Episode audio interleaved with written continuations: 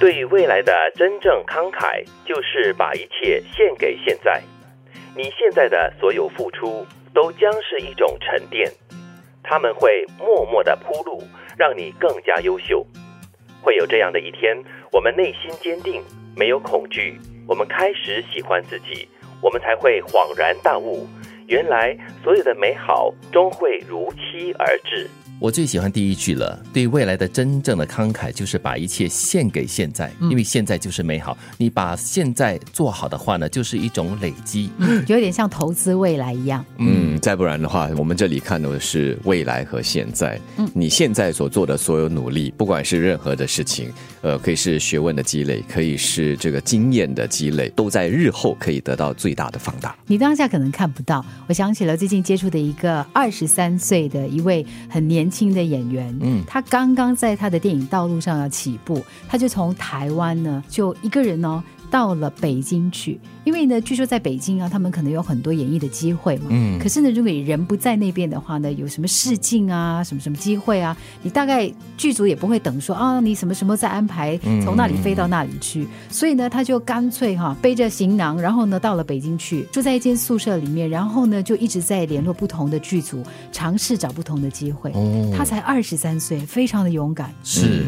其实我们在不少的颁奖典礼上看到那些。获奖的演员或者是呃电影工作者，呃都是有年纪的，嗯，但是呢，他们这些年来都在默默的耕耘，他们珍惜的就是当下。现在的累积，或许十年，或许十多年，都是可能跑龙套，不然就是当 B 线、C 线的。是，但是最终有一天就会碰到他的伯乐，就会有那个机会，让他这些年来的现在所做的努力得到最终的认同。你知道我说的这位年轻人呢，就是我在跟他接触的过程当中，就发现，因为毕竟他才二十三岁，他一定会茫然，他一定会说啊，我我我有没有做错决定啊？虽然他才刚刚开始，嗯，然后呢，后来。说着说着，他就说：“哎呀，也就算了啦，我就我就就就这样子一头栽下来了，就是坚持做下去。”然后后来我就跟他说：“我说呢，其实追梦本来就不容易的。以后你回看这一段经历呢，你一定会感恩，你一定会说，不管你现在就是做的这个决定有没有带来什么所谓的伟大的机会哈，但是你回看，你一定会觉得你这个付出是肯定有有用的。哦，但是我觉得这个年轻人真的是非常难得，因为现在很多九零后了，我们说九零后啊，是零零后，很多时候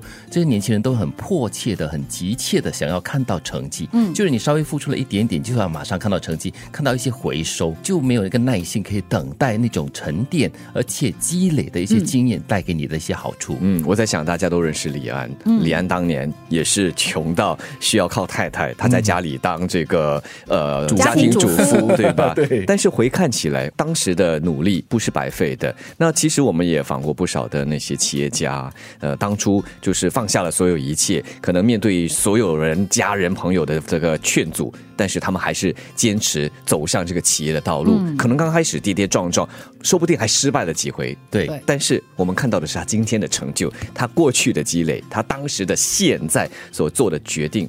我们有多少人知道？我觉得那个关键哈就是坚持。嗯，他有一个很明确的方向跟目标，然后他知道呢，他经历过的所谓的跌宕起伏哈，在那个过程当中就是一个积累，然后他不会因此而迷失。在最谷底的时候，他不会迷失，说啊，我到底要不要继续做下去啊？对，我看我还是赶快转换跑道了。嗯，就是你一下子迷失，你一直因为不知道前路要不要走下去这件事情哦，就是迷失了你的目标的话呢，你大概就没有办法坚持。嗯，所以我觉得。这句话是一个很好的提醒，他说：“内心坚定，没有恐惧，你才会开始喜欢自己。因为你在经历失败的时候，你总会怀疑自己到底这个实力啦，你的信心也会失去。但是呢，你不断的付出了过后呢，你就会终于明白，所有最好的、美好的东西还是会如期到来的。”我在想，即便你最终失败了，这里打了个引号哈，可能你花了十多年、二十年，不管是演艺工作，或者是在这创业道路上，最终你转换跑道，但是很肯定的是，你这些年来。所做的一切就是为你现在的你铺路。嗯，可能你现在已经在做其他的，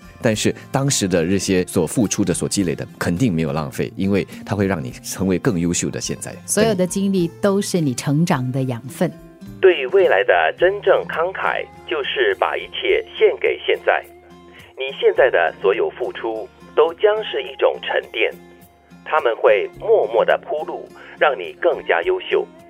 会有这样的一天我们内心坚定没有恐惧我们开始喜欢自己我们才会恍然大悟原来所有的美好终会如期而至。